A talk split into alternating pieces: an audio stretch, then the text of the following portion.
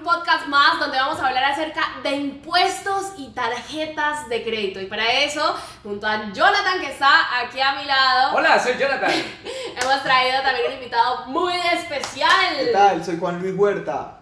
Juan Luis, bueno, les queremos contar algo muy especial. Juan Luis viene directamente desde la ciudad de Lima, Perú. Lima, Perú Juan Luis, cuéntanos un poquito acerca de ti y de lo que vamos a hablar. Yo, yo, yo quiero darle una introducción aquí bien épica y es que, venga, Juan Luis nos ha enseñado un montón acerca del tema de impuestos, acerca del tema de las tarjetas de crédito y lo que vas a escuchar aquí a lo largo de este podcast, créeme que te va a hacer consciente de muchas cosas que antes no sabías y que son muy importantes en la vida de un emprendedor. El emprendedor que no sabe cómo gestionar la parte de impuestos está destinado a estar quebrado. Y el que no sabe cómo mover sus finanzas también. Así que es muy importante que lo tengas en cuenta y por eso vamos a estar hablando acerca de todo este tema. Dale, brutal. Buenísimo. ¿Qué tal mi gente? ¿Cómo están? Mi nombre es Juan Luis Huerta. Yo soy de Lima, Perú. Eh, pues estoy acá aprovechando en conocerlo a Jonathan y a Ana y justamente pues de casualidad llegamos a un punto en común que ellos tenían, entre comillas, vamos a llamarlo así, un pequeño problema en el tema de los impuestos. Y pues yo soy de Perú y relacionado en Perú funciona lo que es SUNAT y acá en Colombia es la DIAN. Pero cambia de nombre porque en realidad el sistema, las reglas son casi parecidas. ¿Y cuál es el problema? Bueno, yo me voy a enfocar un poco en, lo que son los impuestos de Perú, pero quiero que tengan en cuenta que los impuestos funcionan en todo el mundo igual o son parecidas. Lo único que cambian son nombres, tasas y algunas tarifas, pero de ahí todo es lo mismo. Eh, en este caso, la SUNAT pues, es la institución que se encarga de fiscalizar todos los ingresos de cualquier persona, que en Colombia es la DIAN. Entonces, si una persona está generando ingresos, como lo hacemos, como lo viene haciendo Jonathan, como lo viene haciendo, como lo viene haciendo Ana y como lo vienen haciendo ustedes, muchas personas, ya sea de manera tradicional, que puede ser compra y venta de cualquier producto o de manera digital, están obligados a declarar esos ingresos. Una cosa es declarar y otra cosa es pagar. Bien, en Perú o y en cualquier parte del mundo funciona así. Si una cosa es que tú declaras, le digas y otra cosa es que tú pagues hay muchas formas de poder de repente declarar y no pagar impuestos, que es totalmente legal y es totalmente válido. Va a depender en qué regla te decidas acoger tú.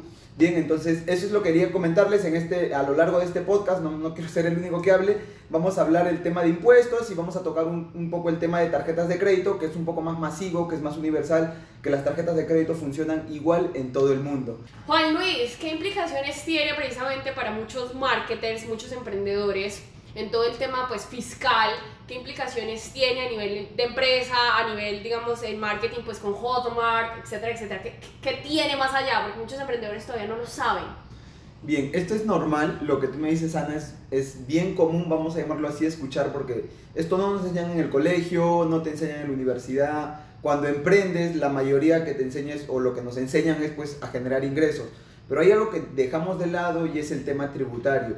Y yo algo que yo he aprendido pues a lo largo de estos años también es que uno hasta cuando muere, como se dice, suena un poco feo, pero hasta uno cuando se muere paga impuestos. Y eso nadie te lo dice, pero eso tú lo vas aprendiendo en el día a día. Ahora, ¿cuáles son el problema o cuál es, se podría decir, el impacto que uno puede tener si es que lo deja de lado? ¿no? Yo me dedico a mi negocio, el tema tributario, ya sea la DIAN o la SUNAT, no, yo no pago impuestos porque, no sé, los impuestos se llevan los congresistas o, no sé, hay mucha corrupción, que eso es una cosa que no tiene nada que ver, pero el detalle es que qué beneficios nos da. Nosotros tenemos que ver, no tanto por el hecho de pagar, sino qué beneficios tenemos si es que uno se formaliza.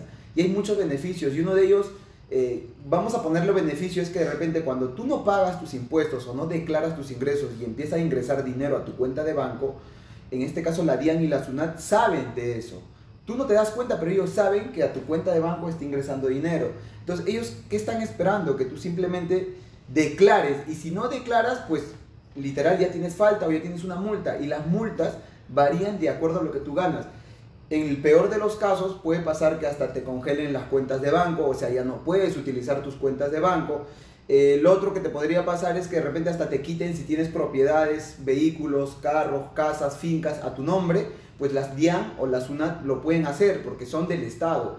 Y tú literal estás, eh, entre comillas, evadiendo impuestos y eso es un delito. Y cuando tú no pagas tus impuestos, literal la SUNAT o la DIAN lo toma, como que tú estás, oye, estás evadiendo o te dan dos cosas. Tienes un negocio informal, que la mayoría lo tenemos un negocio informal, o tienes un negocio ilegal, que pues ya sabemos que es un negocio ilegal. Entonces, si es un negocio informal, se puede formalizar, y si es un negocio ilegal, pues no se puede formalizar. Y la SUNAT es eso, lo que quiere saber, o la DIAN es lo que quiere saber qué tú haces. Oye, yo hago Hotmart, ya muy bien, formaliza sus ingresos. Yo importo de China, ya muy bien, formaliza esos ingresos. Oye, yo vendo mascarillas o en la pandemia, en esta última pandemia me puse a vender mascarillas alcohol. Tienes que formalizar esos ingresos porque te está generando dinero. Y si tú no formalizas eso, pues ya te dije, te pueden quitar tu casa, tu carro, tus cosas, tus bienes, te pueden embargar tus cuentas de banco. Creo que eso a ningún emprendedor se lo deseo o, creo que nadie quiere llegar a eso. Con el tema de, de Colombia, nosotros hemos estado viendo, pues digamos que hemos venido haciendo eh, trámites y todo esto para poder formalizar esos ingresos como mencionas. Y algo que, que es de, no sé si difiere directamente de Perú, eh, pero digamos que aquí en Colombia precisamente es desde un monto, desde un valor. ¿Qué monto, qué monto exactamente era? Bueno, en, en, ese momento en Colombia como tal, eh, tienes que declarar impuestos a partir de los 50 millones de pesos. Y es si ingresa dinero a la cuenta, si tienes gastos, o si las tarjetas de crédito superan los 50 millones, o si tienes bienes, creo que son más o menos 150 millones de pesos. Pero hay, hay un tema de, de VTs, que ese es un tema que va variando año a año, que es más o menos lo que termina como, pues, determinando todo este tipo de cosas. Ven, eh, Juan Luis, yo quiero, yo quiero preguntarte, eh, porque hay un tema que yo creo que puede ser de bastante interés para las personas, y es el hecho de que hay, hay estrategias en donde tú defines con tu contador si quieres declarar más impuestos o si quieres declarar menos impuestos.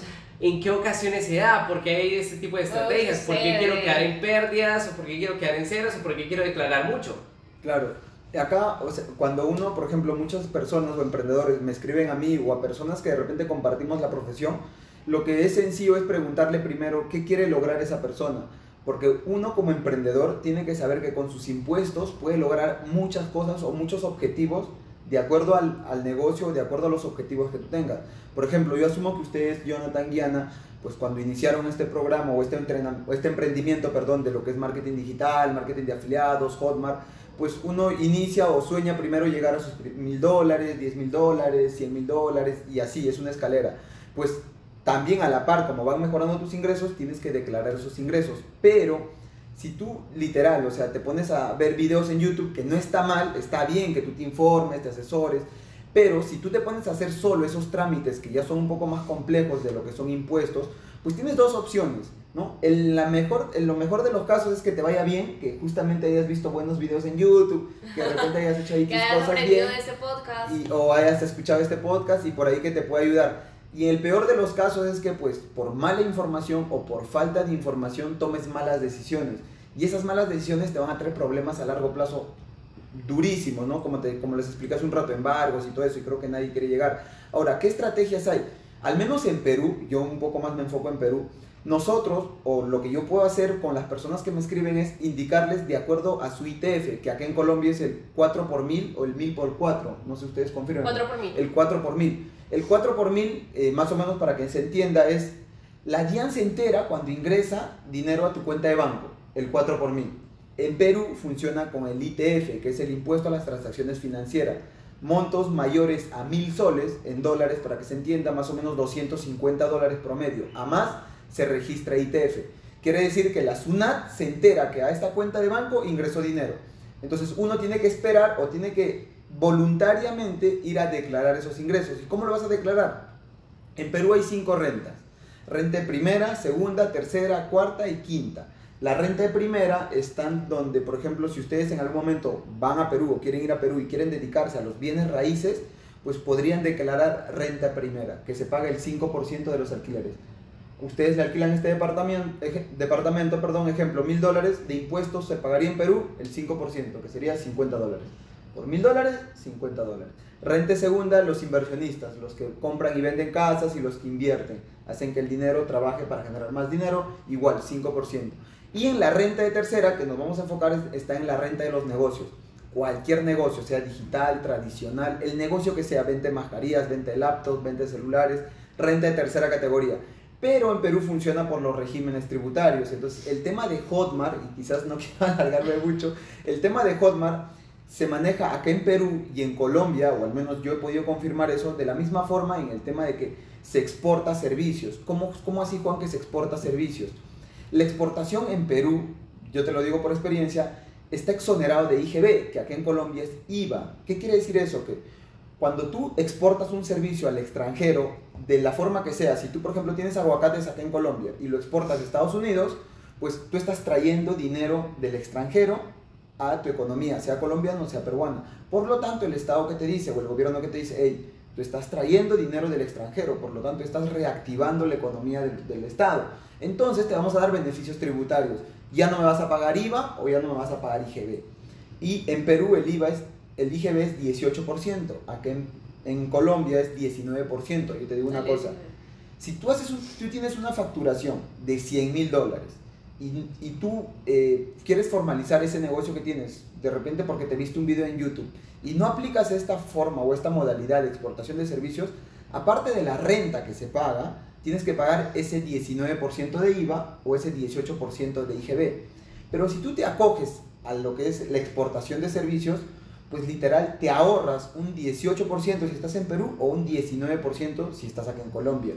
Y de 100 mil dólares, yéndonos a números redondos, 18% son 18 mil dólares que tú te puedes ahorrar o 19 mil dólares si estás en Colombia que tú te puedes ahorrar por de repente irte a un contador o a un contable o a un amigo y consultarle que no sé, de hecho que te va a cobrar de repente la consultoría o la asesoría, pero yo quiero que tú veas el, el impacto o el beneficio que tú podrías ahorrar a largo plazo si te empiezas a asesorar o empiezas a que tu negocio crezca, porque todo emprendedor quiere que su negocio crezca. No creo que alguien inicie, voy a emprender y solo voy a facturar 500 dólares y con eso me quedo. Yo creo que no. Todos queremos escalar. Oye, inicié mi negocio de marketing de afiliados, pero yo sé que en este negocio en algún momento voy a facturar 10 mil, 20 mil, 30 mil dólares. ¿Cómo hago eso? Para gastarlo, porque si tú lo gastas, necesitas respaldo de la DIAN. Entonces tienes que buscar un contador. Y si estás iniciando, con mucha más razón. ¿Por qué? Porque es más fácil. Porque ga- ganas poquito, te van a cobrar poquito. Y a medida que tú vas ganando, te van a cobrar más. Si tú ya vas cuando tienes una facturación súper ancha, uno, tus problemas con la DIAN son más, más anchos también porque ya hay cierta facturación que la DIAN ya registró de ti. Entonces te va a tocar pagar más. Pero si tú estás iniciando, no sé, mil dólares al mes, 500 dólares al mes, 1500 dólares al mes, estás en tu mejor momento de irte a la DIAN o asesorarte de un contable si estás en Perú, buscarnos, porque te va a salir uno más cómodo y más fácil para que quieras escalar a largo plazo, cuando quieras constituir la empresa, muchas estrategias que de repente si me hacen más preguntas yo se los puedo compartir. Brutal, ven, yo, yo creo que hay, hay un tema importante a resaltar, chicos, y es el tema del crecimiento, ¿no? Porque hay gente que dice, no, entonces listo, si yo solamente puedo facturar 50 millones de pesos, yo solamente facturo eso para no declarar impuestos. Y eso pues es colocarse una limitante grandísima, chicos. La idea aquí es facturar todo lo que tú puedas y luego poder tener el mejor equipo de contadores para que te ayude a pues básicamente hacer una estrategia que te permita pagar esos impuestos. Ahora, si tú te organizas de manera correcta, los impuestos no te van a quebrar. Porque no es como que si facturas 100 millones te pidan 200 millones. No, es que si facturas 100 millones, pues básicamente te van a pedir una parte de eso y además no te van a pedir lo que son como tal, pues lo que... O sea, no es como que te pidan todo ese dinero, sino que básicamente después de gastos, después de distintas cosas, pues básicamente te van a pedir parte de ese dinero y de esta manera es que es manejable, puedes hacerlo y pues hay que hacerlo si quieres seguir operando y si quieres seguir creciendo en el largo plazo. Ahora, Juan Luis habla un poco de... Sí, sí. Bueno, un tema que, que menciona Juan, que me parece súper importante y me lo preguntaron hace unos días en Instagram también, era bajo qué eh, régimen, por decirlo así, es- eh, estaba la empresa o, o, a, o a qué régimen. Y él está mencionando, Juan Luis, que es precisamente de exportación, ¿verdad? O sea, como si Claro. estuviéramos exportando ese servicio. Exacto. En este caso, ¿cómo, ¿por qué se maneja esa, esa- ese tipo de? No es en realidad estrategia, sino si nos vamos bien a fondo a ver cómo es el negocio, pues siempre te van a preguntar, oye, ¿a qué te dedicas? ¿Cómo es la forma en que tú generas ingresos? Y es sencillo. ¿Qué haces tú, Hotmart? O yo tengo un canal de YouTube, bien. ¿Y de dónde viene el dinero? Viene del extranjero. Si tú lo haces como persona natural, al menos en el Perú, si tú lo haces como persona natural, tienes que pagar renta de fuente extranjera. Y la renta de fuente extranjera es muy cara, que es un 30%. Si tú lo haces acá en Colombia, te toca pagar seguridad social, si no me equivoco. Entonces Seguridad son social. impuestos que literalmente no es que no nos sirvan, sino es que tenemos que pagar porque el Estado nos obliga. Pero si tú lo haces empresarialmente, tanto en Perú como en Colombia, tú te acoges a lo mismo. Oye, tengo mi empresa, es un negocio, por lo tanto, ¿cómo percibo ingresos? yo hago Hotmart, pero a nombre de la empresa. Bien, ¿y de dónde viene el dinero? Del extranjero. Entonces, si tú tienes o viene ingres, dinero del extranjero por el negocio que haces, tú exportas servicios. Exportas bienes, si yo me pongo a vender eh, el aguacate o maracuyá de acá de, Sudamérica a Holanda, España, yo estoy exportando un producto nacional. Por lo tanto, tengo que, como retribución, tengo dinero. Lo mismo es en los servicios. Ustedes, nosotros, porque yo también hago Hotmart, estamos exportando servicios a diferentes países. Por lo tanto, estamos recibiendo ingresos del extranjero que eh, calza exactamente como una exportación. Y la exportación está exonerado de IVA y de IGB. Si estás en Perú o si estás en Colombia. Es muy buena, esa está súper buena. Ven, yo, yo, yo, quiero que nos comentes un poco, porque esto eh, lo he escuchado bastante, y es ¿Cómo es que uno siendo persona natural le cobra una cosa, siendo empresa otra cosa, eso sí es legal? Siendo jurídica, sí, o sea, aquí en Colombia digamos que, que, eso, y en Perú funciona igual, lo acabas de mencionar. Claro, eh, en el tema de lo que es persona natural y persona jurídica, es más, para las personas que quieran, si son de Perú más que nada y quieran pues saber un poco más, yo tengo un canal de YouTube, me encuentran como Juan Luis Huerta. Les voy a explicar más o menos cómo es el tema de persona natural, es como que personas naturales, tú, tú, este, Ana, yo somos personas naturales. Personas jurídicas son personas intangibles, es como que tú creas una persona, pero es jurídica, es como que otra persona, pero es una empresa. Por, no la puedes tocar, pero sí existe. Tiene validez legal porque está constituido, puede comprar bienes, puede, puede tener cuentas de banco, pero es una empresa. ¿Cuál es la diferencia? En el tema de impuestos, como empresa, tú puedes hacer muchas estrategias para reducir esos impuestos que te toca pagar. Y cuando digo estrategias, no me refiero a cosas ilegales me refiero a cosas que el, la misma DIAN o la misma SUNAT te lo permite para que tú puedas reducir y tener gastos. Porque recuerda, si yo tengo una empresa de marketing, ejemplo, que la mayoría hace marketing, y yo me compro una laptop, yo el costo de esa laptop puedo reducir para el pago de mis impuestos. Cosa que si de repente lo haría como natural, sí se podría hacer, pero sería más complicado que hacerlo como empresa. Otra estrategia, yo como persona natural me compro una laptop se lo alquilo a mi empresa, porque esta laptop tiene que trabajar o tiene que funcionar, pero ¿quién la funciona? Mi empresa, entonces yo se lo alquilo. Para mi empresa eso genera un gasto, pero para mí como persona natural genera un ingreso. Entonces, si nos vamos a ver, la, laptop sigue funcionando, sigue, sigue teniendo el mismo valor, pero tributariamente para tu empresa se creó un gasto. Y así hay muchas formas. Yo le puedo hacer un préstamo a mi empresa. Juan, pero tú eres el mismo dueño, sí, pero cuando tú eres empresa, eres persona jurídica es, yo soy persona es como si fuera otra persona, pues. Estoy yo, Juan, a otra persona. Claro, yo, Juan Luis Huerta, le presto a Duo Company, que es una persona jurídica. Duo Company tiene obligación de pagarme a mí mensualmente ese préstamo que le estoy haciendo. Por lo tanto, para Duo Company eso es un gasto y para mí se vuelve un ingreso. Pero tributariamente, hagamos cuenta que ese, ese dinero yo nunca le presté, solamente fue para hacer o para reducir o para decirle a la a la DIAN en este caso que Duo Company ha tenido gastos de un préstamo mío. Y así hay un montón de estrategias que eso son... No es que solamente lo sepa un contable, lo pueden saber ustedes, pero ¿quién lo va a aplicar mejor? Un contable. Como les dije, si están iniciando es el mejor momento como para que empiecen a averiguar esos temas. Exacto, por ahí estabas mencionando un tema de, de, de que el hecho de que sea otra persona y, y recuerdo muy bien que yo antes, hace mucho rato, me acuerdo que por allá tuve una empresa, era de turismo como tal, y me decían, o me recomendaban en ese momento también, era que tuviera una persona jurídica para que eh, no como persona natural recayeran muchas cosas en mí.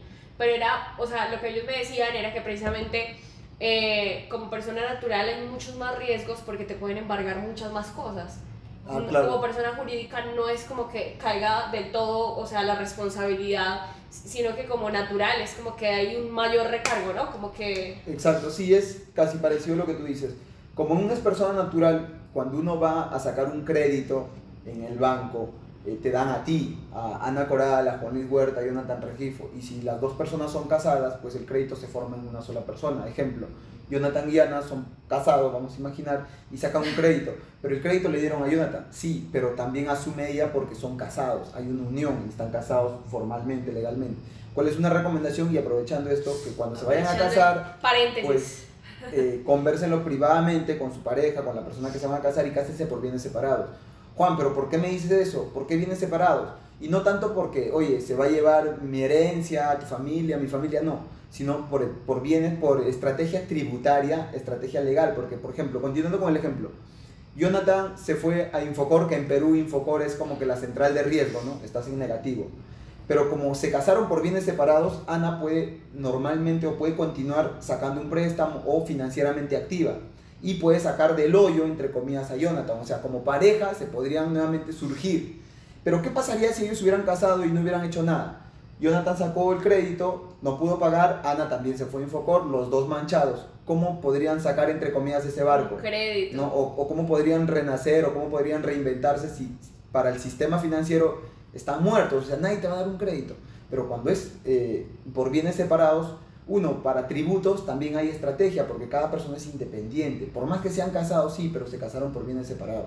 Eso, eso es- se los comparto eso para que de una u otra manera, pues, es importante, no muchas personas lo van a tomar, pero ténganlo en cuenta, consúltenlo con un abogado. El abogado es la persona que le va a decir un poquito más esos detalles. Y pues continuando, recuérdenme la pregunta cuál era porque me fui por el tema de los casados Sí, sí, y todo eso. Ay, eh, no, recuérdenmelo ustedes. No, ahí se nos, se nos acaba de perder la pregunta. Oh, Dios mío. Ahí, ahí con ese tema de, de eh, bueno, digamos que el tema de los bienes separados me parece muy importante porque Ah, ah, no, no sabía que era tan... De la persona natural y la persona Ah, sí, jurídica y sí, de- sí. ya. Mira, cuando tú pides un préstamo y no puedes pagarlo, pues el banco te puede embargar tus bienes, bien, lo que tú tienes a tu nombre. Entonces, si tú como persona natural te compraste un carro, una casa, una finca y no puedes pagar ese crédito o no puedes pagar alguna multa de la DIAN o algún crédito que esté pues con el sistema financiero, te van a embargar tus cosas porque es una forma de poder recuperar lo que tú debes.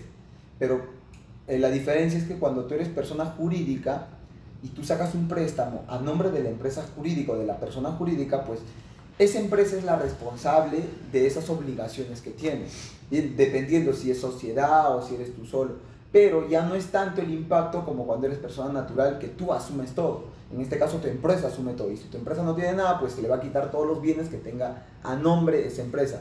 Pero acá hay un tema, o hay, no sé cómo se le podría decir, pero eso mucho tiene que ver los planes de la persona. Creo que nadie quiere meterse en Focor o tener una deuda grande, a menos que, no sé, pues esos sean tus planes.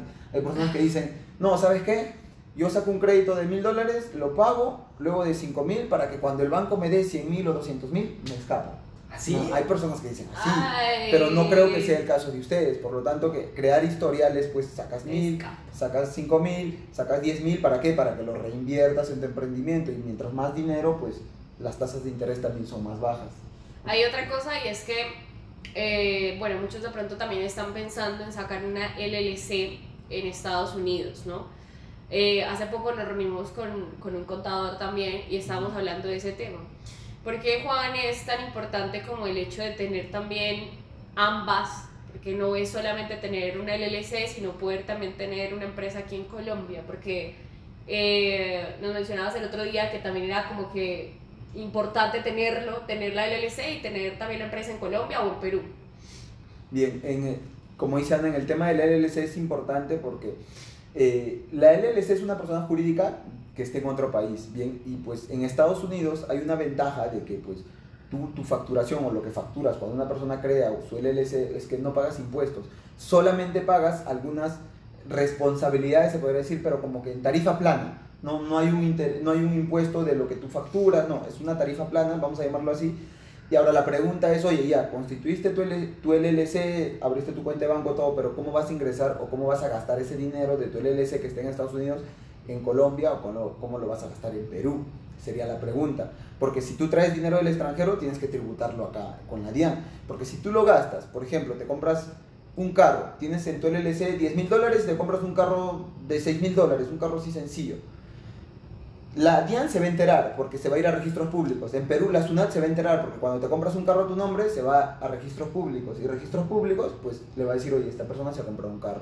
La pregunta es cómo te has comprado el carro. La DIAN te va a decir o la SUNAT, ¿cómo te has comprado ese carro? Si tú no me estás declarando ingresos, ¿de dónde sale el dinero? ¿No? Y ahí te toca declarar. Pero como ya, ya te notificaron, te toca declarar con multa o con alguna sanción. Y no tienes que esperar que te notifiquen, sino anticiparte. ¿Y cómo lo puedes hacer si tú tienes tu LLC? Pues creas una empresa acá en Perú, o acá en Medellín, o acá en Colombia. Y haces lo siguiente, le brindas servicios a esa empresa para que esa empresa del extranjero envíe dinero acá al Perú. O es una manera, se podría decir, de brindarle un servicio al exterior para que también te acojas a la exportación de servicio y puedas usar ese dinero acá. Recuerda, todo tiene que, tiene que haber siempre algún documento que valide que tú tienes un dinero formalizado. Porque tú le puedes decir a Dian, no, Dian, pero yo me dedico a Hotmart y Hotmart es legal, sí, es legal, pero es informal porque no lo estás formalizando. Y si no lo estás formalizando, pues hay problemas, no le estás pagando impuestos. Y si no le estás pagando impuestos, hay multa. Ahí está. Ven, Juan, hay una pregunta que hacen muchas personas y es el hecho de, bueno, ¿y cómo puedo beneficiarme de los bancos para que me acepte más créditos, para que me va a pedir mucho más dinero, todo este tipo de cosas? ¿Cómo que tiene que ver el tema de los impuestos y el tema de los créditos? Bien, eh, en este caso, Jonathan, la pregunta que haces es bien importante porque yo conozco y particularmente en algún momento he estado así, y yo sé que muchas personas se van a identificar. Oye, tengo una idea de negocio que todos cuando tenemos una idea, yo creo que no espero no ser el único, creemos que es la mejor idea. No, oye, tengo esta idea de negocio, quiero emprender, pero ¿qué necesitamos? Cash, dinero. ¿Cuántos, sí, dinero para poder cuántos trabajar. a ustedes les ha pasado, no ahora, que bueno, al menos el internet te permite emprender sin mucho capital, vamos a llamarlo así, pero quizás antes, oye, quiero emprender, pero necesito dinero y nadie me quiere prestar, o le pido a mi papá, a mi mamá, nadie me presta, Nadie. nadie, confía en mí, voy al banco, peor. Muchas personas a veces nos limitamos pues, por el tema del dinero y una de las cosas o uno de los beneficios de nuestros impuestos o de declarar ingresos es que cuando tú vas al banco, el banco siempre te va a decir a qué te dedicas, ¿no? Oye, banco, quiero dinero, ya, ¿a qué te dedicas? Soy em, independiente, soy empleado, no sé, me dedico a, a barrer en las calles, lo que tú hagas. Necesitas formalizarlo. Juan, siempre me hablas de formalizar. Sí, porque tú ponte en los zapatos del banco. Digamos que Jonathan es el banco y yo soy yo. Y le digo, bro, recién te conozco, nunca nos hemos visto y de la nada vengo de Perú y te digo, bro, préstame 10 mil dólares. ¿Y tú qué me dirías? Oye, aguantan. ¿Tú qué haces? ¿Qué, ¿Quién qué eres? ¿A qué te dedicas? ¿Cuánto tiempo vas a estar acá en Medellín? Cosas así para yo poder prestarte. Lo mismo es el banco. Si tú vas de pronto al banco y le dices, oye, banco, quiero mil soles o, o mil, o un millón de pesos, el banco primero te va a decir, oye, cuéntame qué haces tú, a qué te dedicas. Ya, yo, este banco, hago marketing de afiliados, tengo un negocio. A ver, muéstrame el pago de tus impuestos, porque cuando tú pagas tus impuestos te entregan un comprobante donde dice, eh, facturación al mes, tanto, compras del mes, tanto y se pagó tanto. Ese comprobante le dice al banco cuánto ganas tú. Entonces el banco, de acuerdo a eso, te va a analizar si te da o no te da un crédito. Y por eso es muy importante declarar o, o al menos formalizar, tener esa visión de, oye, ¿cómo formalizo mis ingresos? En Perú, les cuento, para los que si son de Perú en algún momento quieren ir a Perú a hacer empresa, como persona natural tú puedes eh, facturar o gastar hasta 38.500 soles, que vendrían a ser más o menos unos 10.000 dólares, 10.200, unos 10, 11.000 dólares, y no pagas ni un sol de impuestos. O sea, tú al año puedes gastar 11.000 dólares y no pagas ni un sol. Que necesitas emitir recibos por honorario. Nada más. Aquí en Colombia, aquí en Colombia va por los 40, ah, acabaste de mencionarlo hace rato. Los 50 millones. Algo de más o Los menos. 50 Ah, millones. 50 millones. más o menos es No entre pagas 10 mil y 15 mil dólares promedio. Más o menos. Que Exacto. no pagas nada. No pagas nada. Entonces, si tú superas esos límites, te toca pagar. En tu es- tarjeta, en tu tarjeta como tal. Sí, sea tarjeta de Ah, crédito, sea tar- movimiento de banco, compras de propiedades, bienes, laptops, celulares, refrigerador. Los movimientos que hagas, si no superas esos límites, no pagas 50 millones de pesos. En Colombia. Y en Perú, 38.500 soles, que son como 10 mil dólares, como para que sea más, más redondo. Entonces, eso es lo que te permiten los impuestos. Por ejemplo, oye Juan, ya, yo salgo a pasear perros. Es, un- es, un- es una forma de generar ingresos. En- si estás en Perú, emites tu recibo por honorario. Si estás aquí en Medellín, yo asumo que hay un- una forma de poder decirle a Dian, oye, ¿sabes qué, Dian? Yo paseo perros, pero como no al año no supero los 50 millones, no tengo por qué pagarte nada. Pero sí te van a entregar un comprobante y con ese comprobante, con esa constancia, tú puedes ir a un banco a sacar una tarjeta de crédito o a sacar un préstamo y te van a entregar. Porque es un comprobante validado por la DIAN o por la SUNAT donde le dice que tú ganas dinero. Claro, y ellos mismos lo ven. De hecho, el otro día, el otro día me llamaron de, de un banco y ellos mismos lo ven directamente cuánto dinero estás moviendo en el banco, cuánto mensualmente, que no estés esperando pues obviamente los topes de los 50 millones, porque ahí sí tienes que declarar, y te llaman y te dicen yo te ofrezco un crédito de X, X Claro. número pues de, de, dependiendo de los ingresos que tienes. Y otra cosa que me olvidé decirles, lo que dijo Ana acá es cierto. Muchas personas de repente van a decir, Juan, pero yo no pago impuestos, pero a mí los bancos ya me llaman. ¿no? O sea, yo no necesito declarar ingresos, pero a mí los bancos ya me quieren entregar 50 millones, 100 millones. Brutal, está muy bien que te entreguen eso porque tienes como que respaldo económico, tienes un colchón que cuando tú quieres iniciar algún proyecto tienes al banco que te va a poder apoyar. No. Pero ¿cuál es la otra cara de la moneda? Que cuando tú sacas un crédito de 100 millones, un ejemplo, que más o menos son como 30 mil dólares, ¿no? Ya, ya superaste la valla de los 50 millones que tú dijiste. Claro. la o sea, que tienes claro. que declarar ese Ya. dinero. Que... Juan, pero ese dinero es un préstamo. Está muy bien, la fuente de ese dinero es de un préstamo. Pero la DIAN te va a decir, ¿y cómo pagas ese préstamo? Ah, ok. ¿Cuál para qué? ¡Chan, chan, Claro. chan! Tú Oye, Dian, tengo 30 mil dólares. Sí. ¿Y de dónde es ese dinero? No, tú dirás, no, Dian, es del banco. El banco me lo ha dado. Ya, muy bien. Pero, ¿para qué has sacado ese crédito? Ahora ¿O sí. cómo lo va? No, Pague. saqué para invertir en mi negocio. Pague, está pagando impuestos de ese Págame los negocio. impuestos de tu negocio. No, ya, la multa. Por eso, o sea, tienes que tener respaldo tributario para todo movimiento de banco que hagas, a menos Las que... multas son altas. Sí, las multas son costosas dependiendo Son los muy costosas. movimientos que hagas. Yo, yo, yo quiero que sepan todos los que nos están escuchando en este momento algo muy importante y es que yo creo que al principio todos los emprendedores el problema es que no generamos plata. No tenemos dinero y básicamente no sabemos cómo hacerlo, ¿no? Al principio simplemente tenemos la mentalidad del empleado, trabajo, cambio mi tiempo por dinero y de esta manera pues básicamente obtengo dinero, ¿no? Simplemente intercambio de tiempo. Luego pasamos a ese nivel de emprendedores en donde podemos prácticamente hacer dinero de la nada. Es como que tenemos una idea en la cabeza, la vamos a vender y obtenemos dinero. Y ese es un nivel muy interesante para poder llegar ahí. Pero el siguiente nivel, y esto tienen que tenerlo en cuenta todos los emprendedores, es a nivel financiero, a nivel fiscal. Porque es que ahí es donde dices, listo, o sea, ya estoy ganando dinero y tienes que saber que el gobierno y de todos los países pues va a querer un trocito de ese pastel. Y tienes sí o sí que prepararte para poder darle un trozo de ese pastel De lo que de la, generando. de la manera más adecuada y más legal posible y pues que Exacto. básicamente lo puedas hacer de la manera correcta. De hecho, dicen que aquellos que pues terminan creciendo exponencialmente ya no es solamente porque son buenos emprendedores, sino básicamente porque saben manejar bien el tema de impuestos, tema de impuestos. y de esta manera se apalancan. Por ahí escuchábamos a, a dos marketers que son súper potentes que mencionaban mucho este, esto precisamente. Y es que ya no se trata solamente un juego de marketing digital, de, de marketing como tal y de competir con otros marketers, sino ya se trata un juego de impuestos. Y entonces ya venimos a, a más de uno que de pronto no ha por ahí movido muy bien sus, sus números, de pronto que han movido mucho dinero en sus cuentas, pues más de uno probablemente en este momento está en esa situación y si te encuentras en esa situación, ve y busca un contador que precisamente te ayude en este preciso momento porque si no tienes un contador a tiempo, se vienen las multas y son multas muy altas que debes de pagar.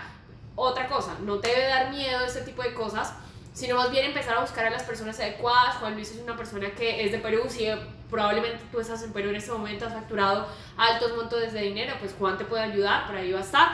Y por supuesto también empezar a buscar un contador, una persona que esté ahí, que sepa un poco llevar la parte de Hotmart. A veces es muy complicado encontrar personas que, que sepan llevar como, como la parte de Hotmart porque hay que explicarles pues detalladamente qué es lo que hacemos en este mundo del marketing digital, pero sí es supremamente importante a la hora de empezar a, a generar ingresos, porque está bien generar ingresos, pero que no sea fuerte después, que llega uno dos años después de haber generado buenos ingresos, de haberte sudado la camiseta, pues como dicen por ahí, y que llegue un punto en el que verdaderamente te, diga, te digan, "Eh, estás multado por X valor, que sea mucho más alto pues a lo que, de, que estás generando, y eso sí es duro y eso sí es difícil, entonces es mejor que vayas a hacer las cosas con tiempo, eh, y que no te esperes pues a, a poder hacerlo. Como te decimos, digamos los montos ya sabes, 39 mil, ¿cuánto? ¿Cuánto? 38.500 soles para Perú y más o menos 50 millones. 50 millones, hasta ese tope puedes tener en tu tarjeta y está bien.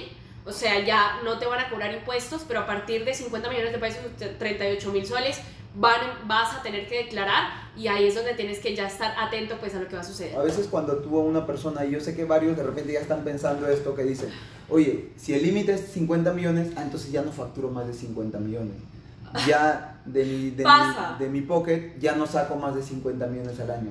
Entonces tú mentalmente te estás limitando por el Ah, hecho no de no querer, no, como yo no quiero pagar impuestos o como yo no quiero hacer nada de esas cosas, mejor después y lo vas posponiendo, posponiendo y al final no te das cuenta que esto es una bola de nieve que a largo plazo te va a traer problemas. Al contrario, yo creo que deberías, si estás iniciando, con mucha más razón aprender. Porque yo se los dije a Ana y a Jonathan, es que esto, lo que yo les estoy explicando, lo poco que se puede compartir acá, un empresario, y yo asumo que todos los que estamos acá escuchando, y si te, si te has quedado hasta este punto de este audio, de este podcast, es porque tienes sueños, quieres ser empresario, quieres crecer. Todo empresario tiene que saber al menos lo básico en el tema de tributos de su país o del lugar donde está facturando. ¿Por qué? Porque yo estoy seguro que ustedes se han hecho alguna vez esta pregunta. En mi país muchas personas, y siempre pasa esto, oye, ¿por qué a las empresas grandes no le cobran impuestos, les exoneran los impuestos. ¿Y por qué a ese emprendedor que esté iniciando, la DIAN, la SUNAT le cierra el negocio, le, le multan, le quitan las cosas? Esa pregunta es fácil de responder. Porque ese empresario grande, esa empresa como pues, Coca-Cola, no sé, aquí en Colombia hay muchas empresas grandes. Argos. Argos, son empresas grandísimas que hasta en las noticias mismas salen, hey, empresa Coca-Cola fue exonerado de tantos millones de pesos en impuestos. Y al menos en Perú se escucha muchísimo como la empresa Movistar, la empresa Claro, que les exoneran impuestos, les rebajan. Entre... No es que la SUNAT o la DIAN sean buenos o sean, no sé, torpes porque les están exonerando, no. Sino es que esos empresarios tienen un staff de abogados, tienen un staff de contadores, entonces invierten en información. Administrativo. Invierten y lo que y eso es lo que nos limita a los emprendedores que iniciamos. Oye, como tú estás iniciando, no, que no pasa nada, que yo lo hago todo, que esto es así, que yo lo hago así. Que, para, que para que genere tantos Claro, exacto, para que voy a pagar, que no, que se llevan eso. Pero si tú te pones a pensar del otro lado, y con esto no te digo que tú vas a contratar un, un staff de abogados, un staff de contadores, no. Con que una asesoría o videos en YouTube, si no quieres invertir, al menos invierte tu tiempo, busca a alguien que te ayude porque literal te vas a convertir en ese empresario que tú dices, oye, ¿verdad? Hay muchas formas de pagar mínimos impuestos y sin la necesidad de tener grandes empresas, porque el Estado ayuda al emprendedor.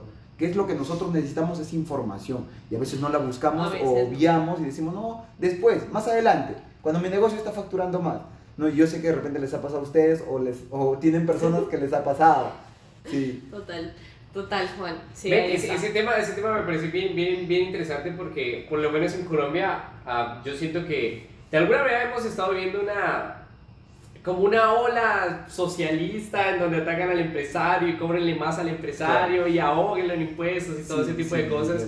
Pero al final el empresario y las empresas son los que generan empleo y son básicamente los que tienen más impacto. O sea, más bien conviene ayudarlos a ellos porque al final, pues a todos los beneficios. Y es que precisamente entre más empresarios o emprendedores haya, precisamente va a haber muchas más personas pues a su cargo y van a ser esas personas que van a ayudar a sus familias, la economía se reactiva, o sea, va a ayudar un montón a que verdaderamente todo el mundo crezca, no solamente el empresario en sí, sino las familias de, de que hacen parte de esa empresa, eh, mejor dicho, o sea, una cantidad de gente que se beneficia a raíz de que cada vez salen más emprendedores. Sí, y algo para, como ya para terminar, y creo que esto no lo dije, y siempre yo acostumbro a decir en, el curso que tengo, a las personas que les doy mentoría, es, los impuestos es como, son reglas de juego y por ejemplo, aquí en Colombia o al menos en Perú se practica mucho el fútbol. No sé si de repente ustedes saben, yo también fútbol, a mí me gusta el fútbol. Entonces, el, en el fútbol hay reglas de juego. En Perú se juega el futsal, el fútbol 7, el fútbol 11, que son losas de diferentes tamaños o canchas de diferentes tamaños. En una cancha se puede jugar de 6, en otra cancha se puede jugar de 8 o en otra cancha y en la profesional se juega de 11. Entonces, cada cancha tiene reglas. Y el fútbol tiene reglas. Por ejemplo, si tú tocas mano en el área, es penal, ¿verdad? Entonces, ¿qué pasa si tú le pones a una persona que nunca vio fútbol, no sabe nada de fútbol, a jugar? Lo más probable es que cometa errores. Que haga mano en el área y como no sabe que eso era un penal, gol y perdió el partido. Lo mismo es con tus impuestos, son reglas de juego. Si tú sabes las reglas de juego de tu negocio en el tema de impuestos, tú literal no vas a cometer errores porque sabes cuáles son las reglas. Y yo siempre hago esta analogía con el fútbol. Si es como que una persona que nunca en su vida vio fútbol, métela a la cancha de fútbol va a cometer muchos errores. A una persona que nunca en su vida escuchó de RUT o de impuestos o de IVA y hazle formalizar, lo más probable es que cometa errores. Entonces, ¿qué tienes que hacer? Entrenarte.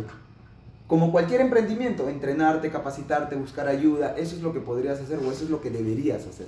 Solamente eso para finalizar. Para finalizar acá, pero, pero seguíamos con la parte de las tarjetas. Yo creo que podemos hacerle parte 2 a este video para que no quede tan extenso. Así que nos vamos para parte 2 de este video con tarjetas de impuestos. No, tarjetas de crédito. Ah, de crédito. ¡Ahí nos vamos! Tarjetas de crédito.